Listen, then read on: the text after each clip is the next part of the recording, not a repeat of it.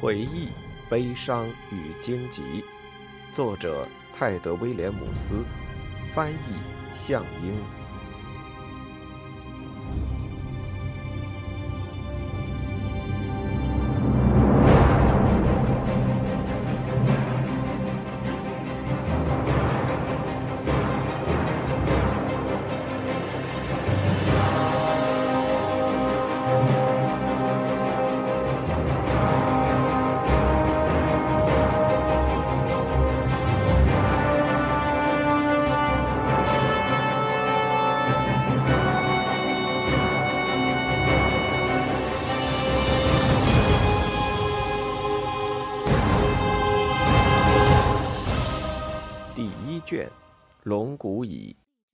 教堂的鸟。以圣安东之名，啪！圣母艾莱西亚，啪啪！所有圣人们都将看护，啪！看护啊！郁闷的叫声，该死的蜘蛛！拍打声持续不断，其间夹杂着诅咒和祈祷。瑞秋正在清理着餐厅天花板上的蜘蛛网。两个女孩病了，还有一个扭伤了脚踝。像这种日子，怒龙瑞秋玛瑙色的眼瞳中便会闪烁危险的光。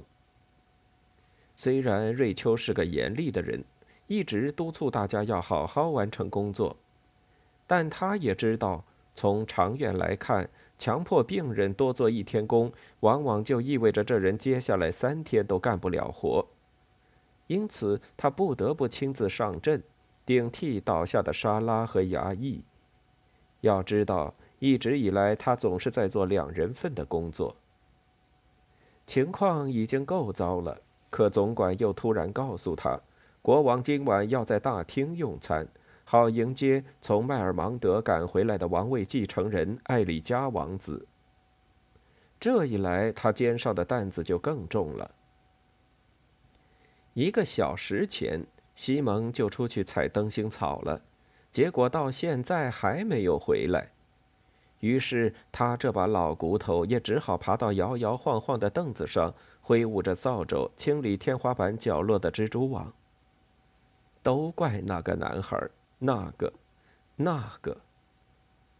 圣洁的安东赐予我力量，啪啪，那个该死的男孩。过了一会儿，瑞秋涨红了脸，浑身大汗淋漓的站在凳子上直喘气，心中暗想：这还没完呢。那男孩不光懒，更会惹麻烦。这些年来，他竭尽所能，希望磨掉他那桀骜不驯的性子。当然了，他也知道西蒙能做的事远不只有打扫房间。可是以圣母的名义。谁在乎他究竟更适合干什么呢？西蒙已经到了成人的年纪，个子也有成人那么高，可当他应该干成人的活儿时，却偏不配合。他总是不见踪影，临阵逃脱，推三阻四。厨师们笑话他，女仆们却宠着他。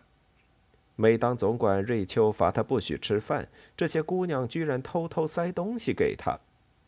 还有那个莫吉娜，慈悲的艾莱西亚呀，这家伙竟然还怂恿他。他问瑞秋可不可以让男孩每天去他那儿工作，比如整理打扫、保持清洁之类。哈，顺便也帮老人做些医师的工作，说的好像他什么都不知道似的。这俩家伙肯定会坐着不干事的。老酒鬼一边喝着麦酒，一边给男孩讲鬼才知道的乱七八糟的故事。但是他也不能对医师的建议置若罔闻。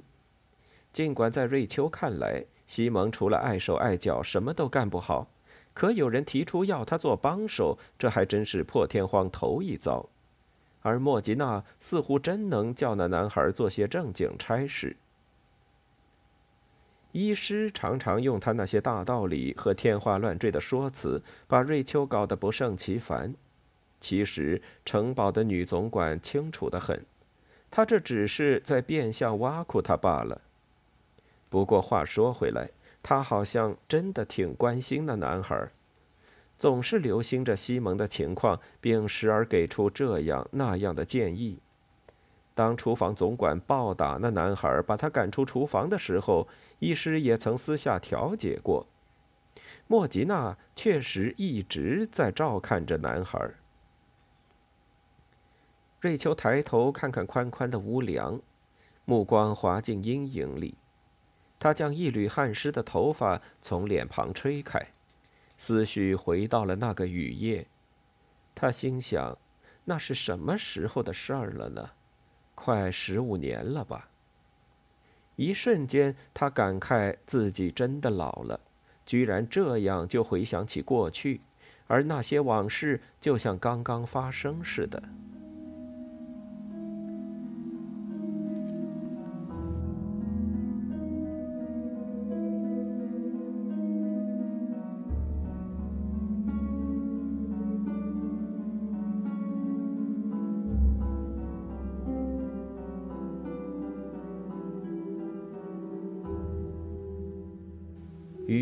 已经下了一天一夜，瑞秋小心翼翼地穿过泥泞的庭院，一手拉住斗篷盖着头，一手提着灯。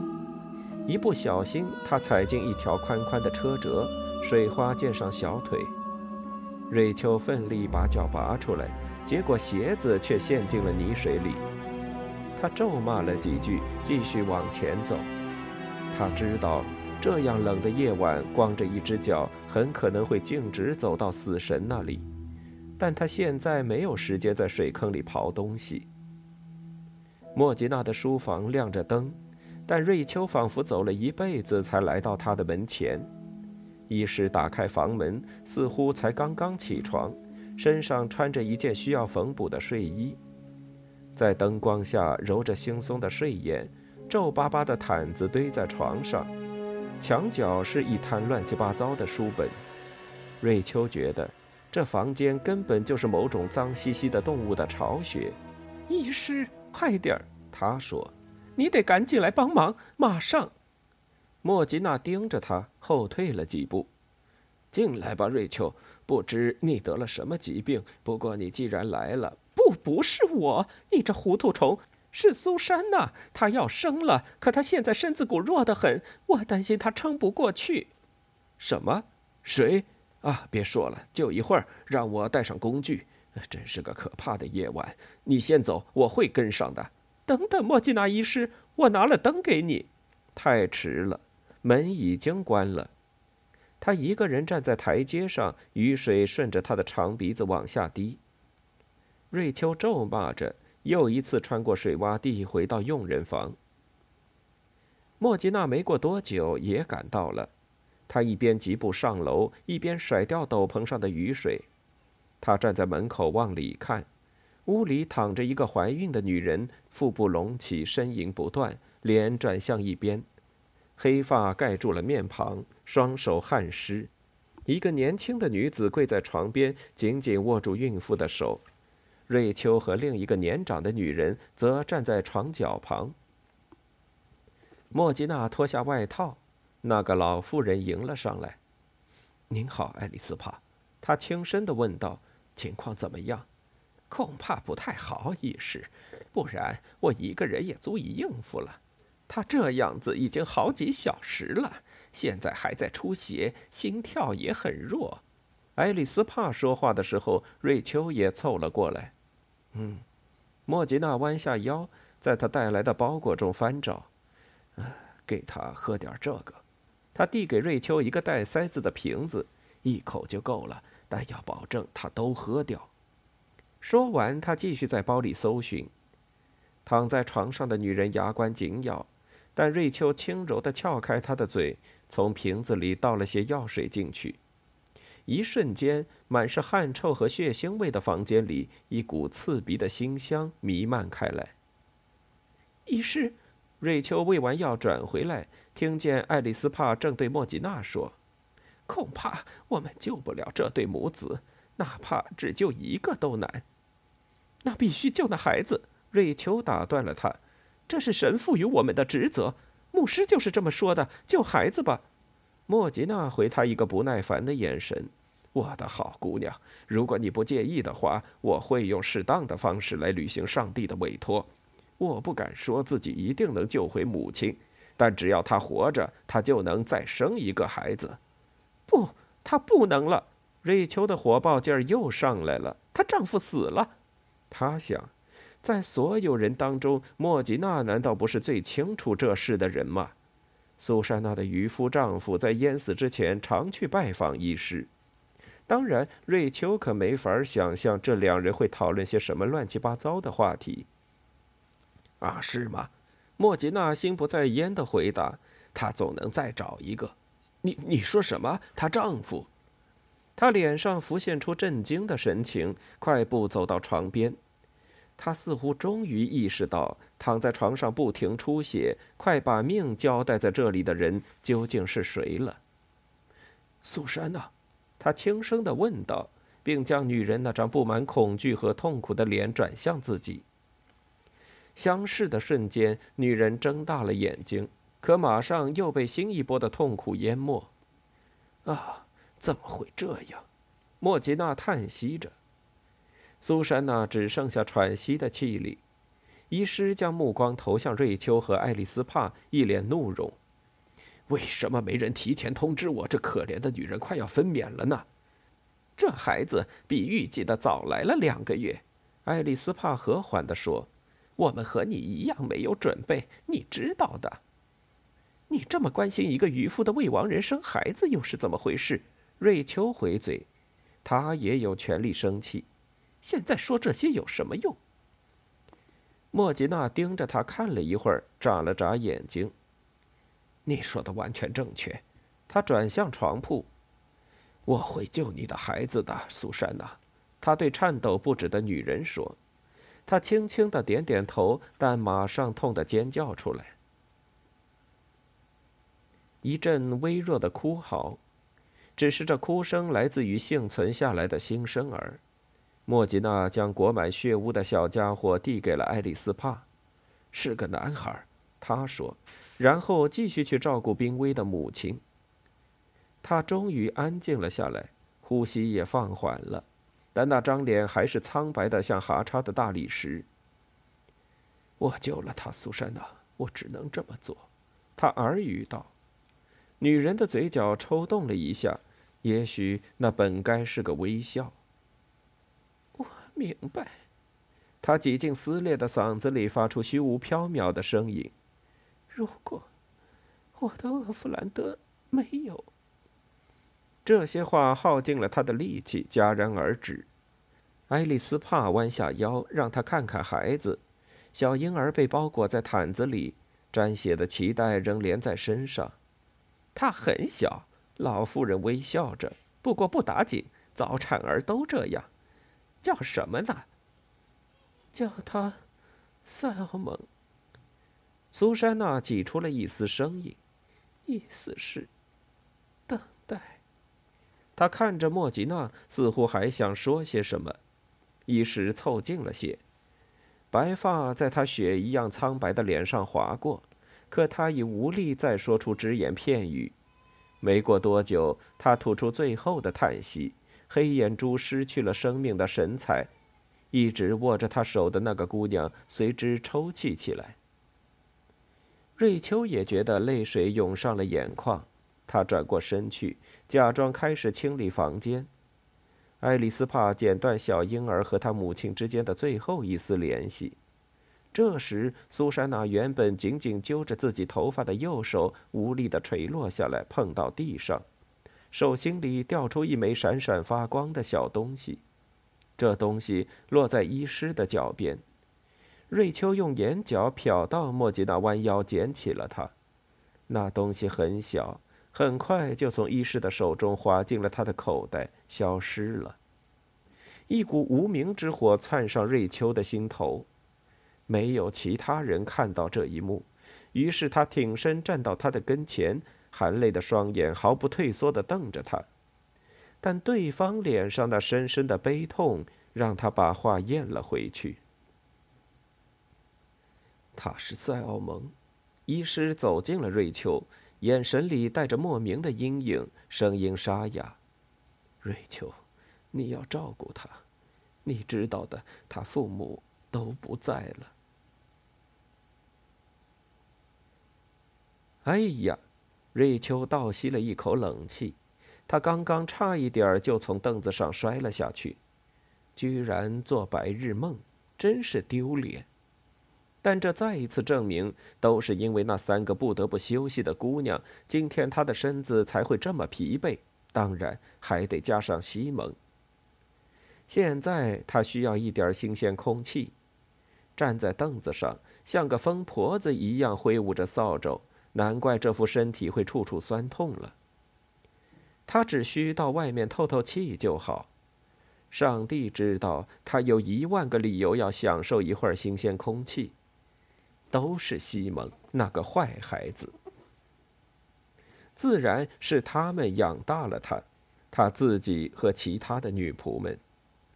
苏珊娜在这里没有任何亲人，加上也没人知道她那淹死的老公厄弗兰德的事儿，于是只好由他们来照顾那孩子。就像瑞秋绝不会做任何违背国王旨意的事一样，他也绝不会让那孩子由着性子，比如不好好的整理床铺之类。西蒙这个名字也是瑞秋起的，在约翰国王的王宫里，每个做事的人都要取一个国王家乡瓦伦屯的新名字，而和塞奥蒙听上去最相近的就是西蒙，于是西蒙就这么被叫开了。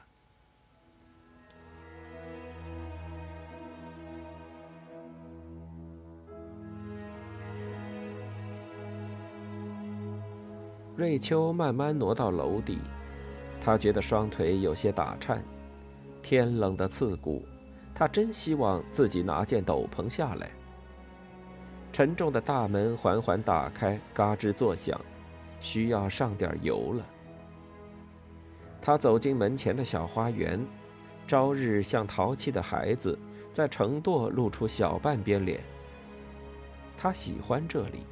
喜欢站在连接宴会厅和教堂主体的石廊下面。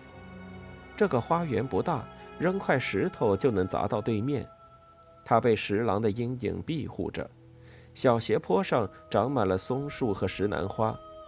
越过石廊，一直往上瞧，瑞秋看到绿天使塔细长的塔尖，在阳光的照耀下，仿佛洁白的象牙。早在西蒙出生的很久很久以前，瑞秋记得自己那时还是个在这座花园里玩耍的小女孩。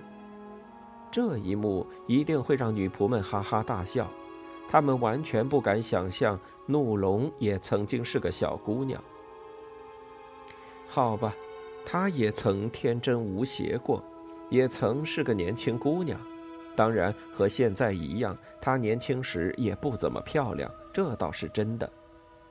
那个时候，这座花园里总是充满华丽丝锦的摩挲声，还有爵士和贵妇的笑语声，他们手上举着猎鹰，口中哼着欢快的调子。而现在呢？西蒙以为自己什么都懂，可惜他生来就是蠢蛋一个，仅此而已。女仆们把他宠坏了，要不是瑞秋始终严加管束，他早就无可救药了。他知道事实就是这样，尽管其他人并不这么想。原来不是这样的，瑞秋心想。随着他的思绪，林荫下、花园里，松树的清香沁人心脾。这座城堡曾是那么美丽、热闹。高大的骑士穿着用羽毛装饰的闪亮铠甲，漂亮的姑娘身着华丽衣裙，那些音乐，哦，还有比武场上如宝石般闪闪发光的帐篷。而现在，城堡沉沉地睡去了，只留下梦境的残骸。高耸的城垛之间，只剩瑞秋之流，厨子、女仆、管家和小厮。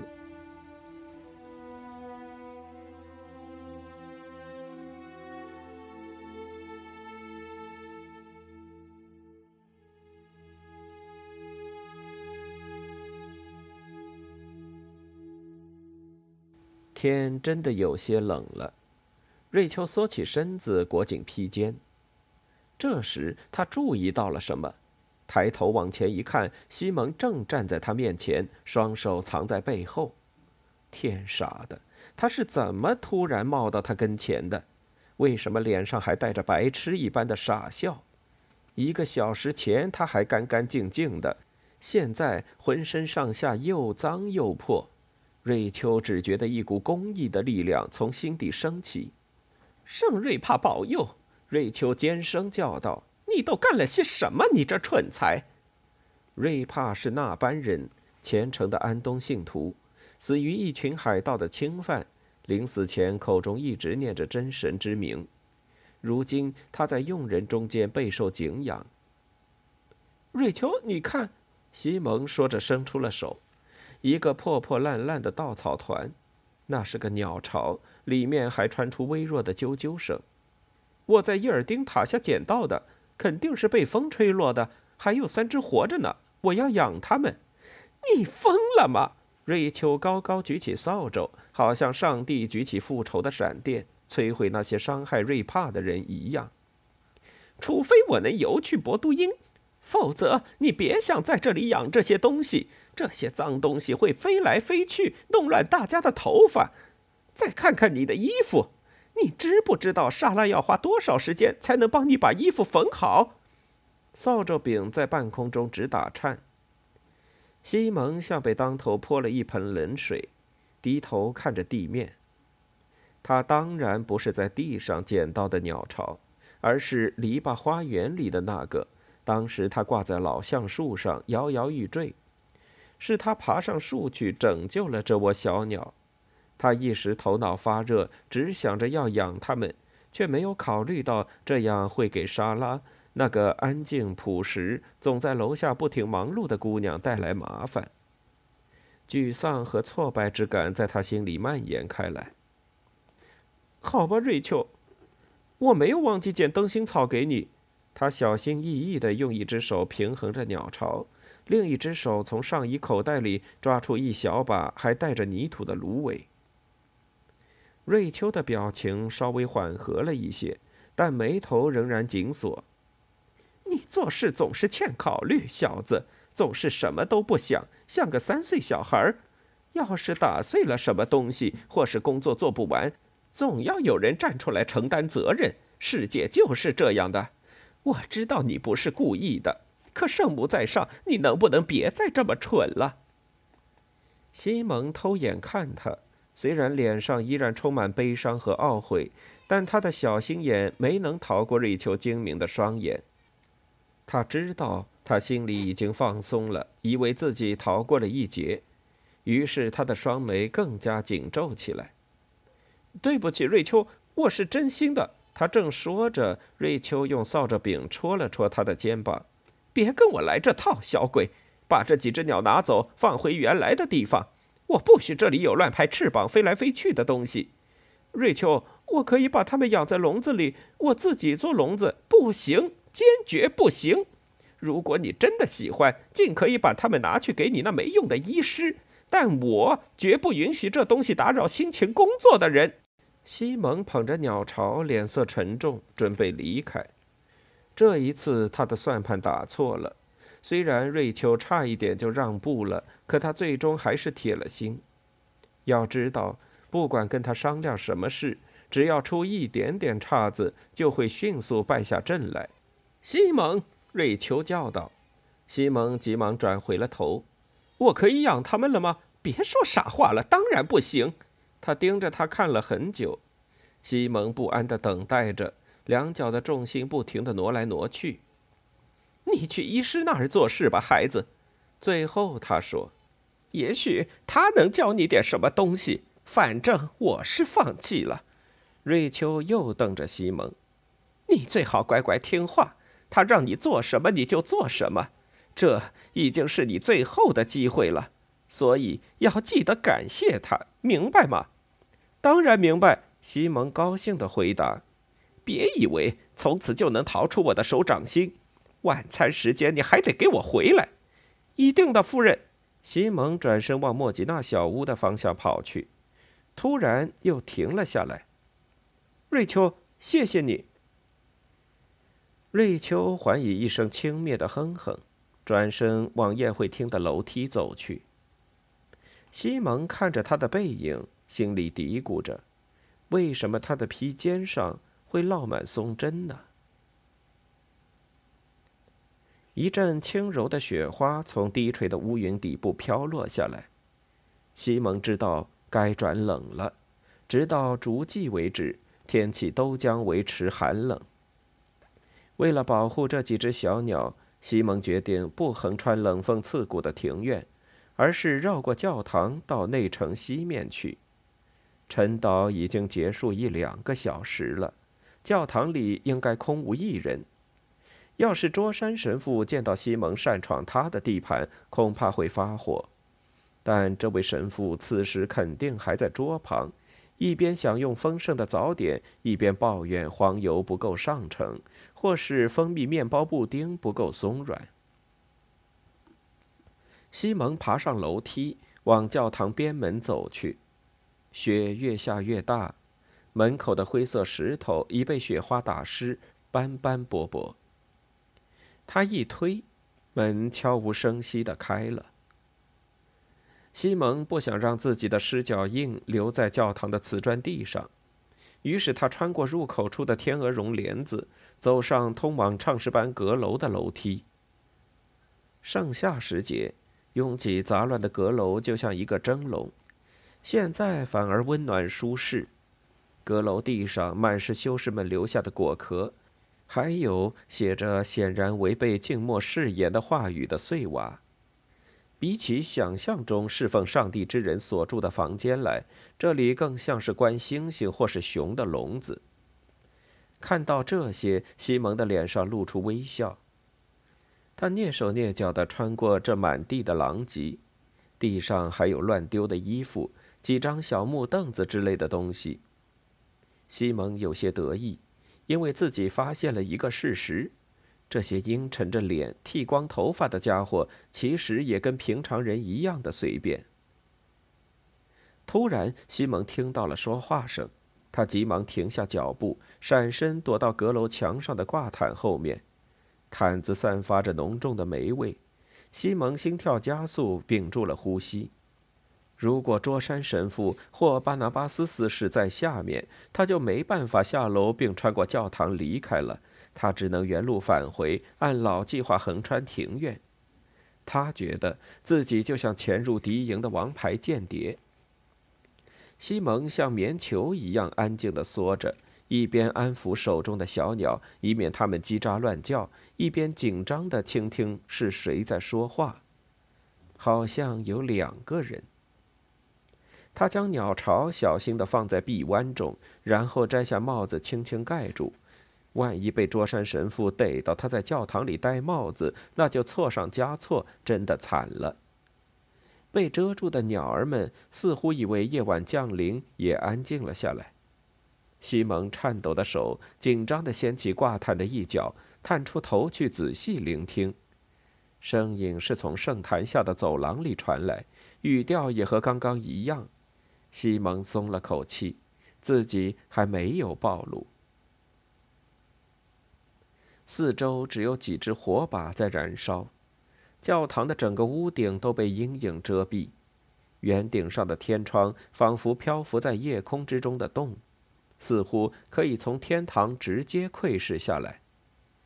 西蒙确认他的小孤儿们在帽子下睡得安稳舒适后，悄悄地将头探到雕饰精美的栏杆中，一边脸颊抵着殉难而死的圣特纳斯。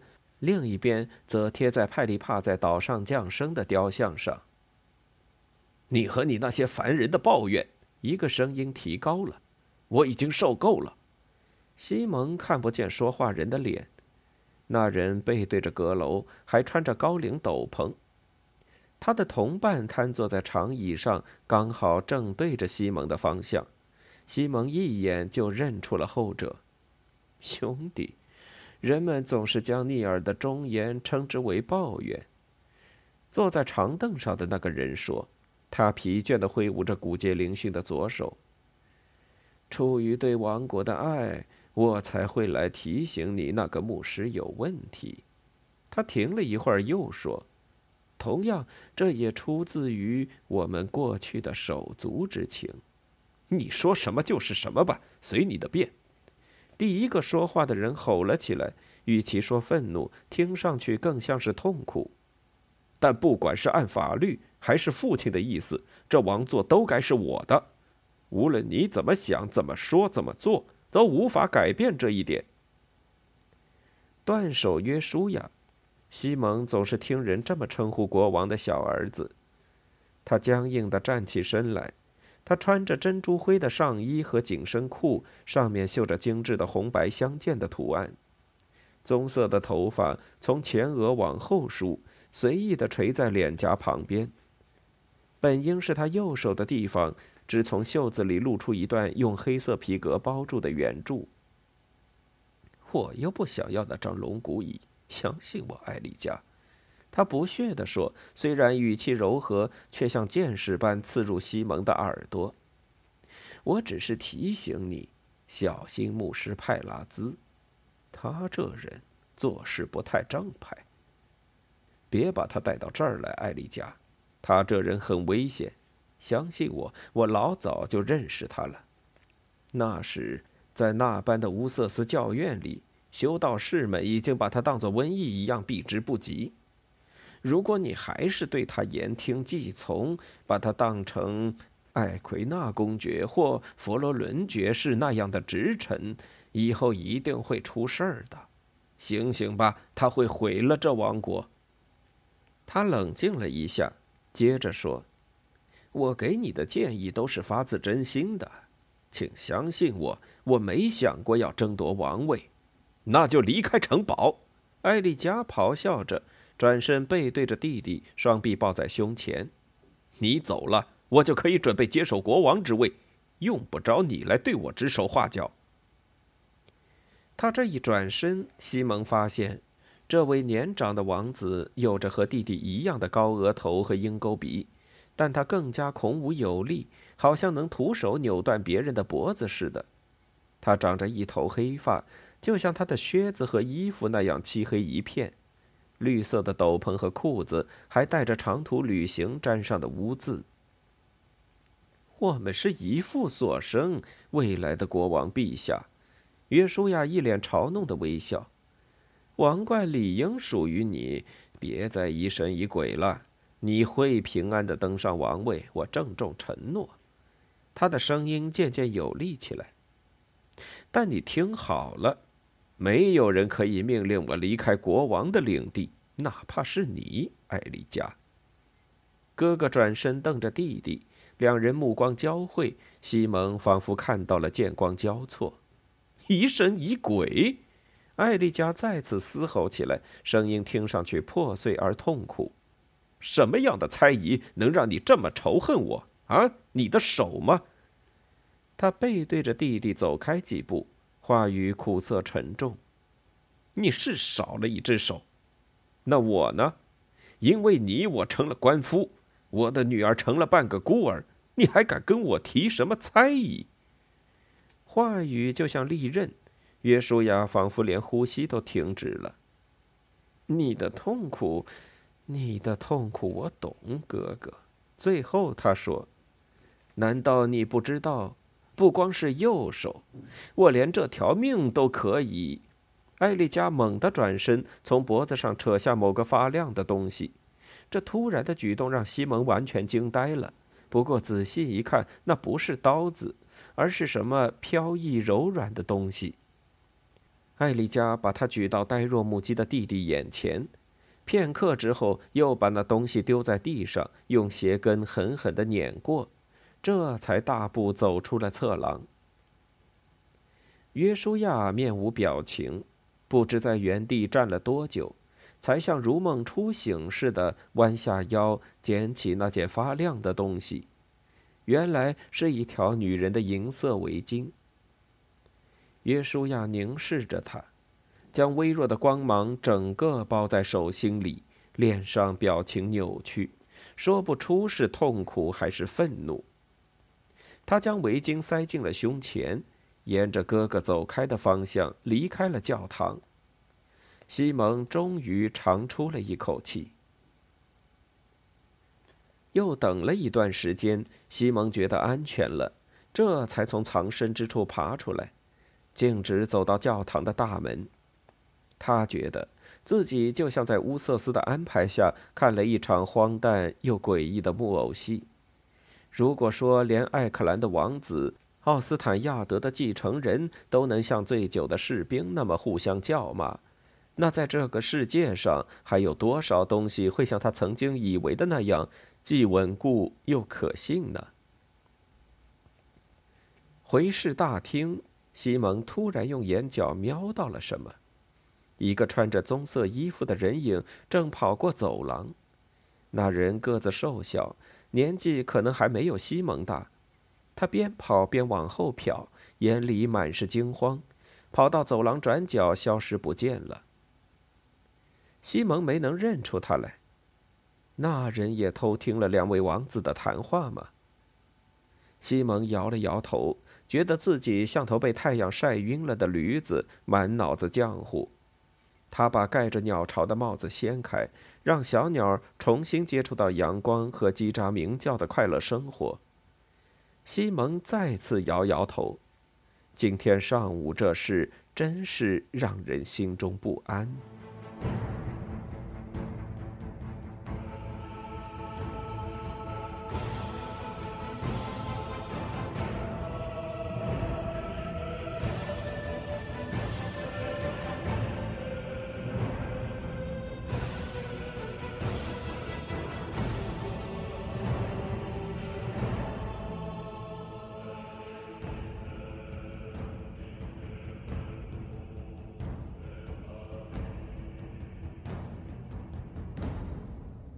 欲听完整版有声书，请关注我的微信公众号“我也读书 FM”，获得收听与更新信息。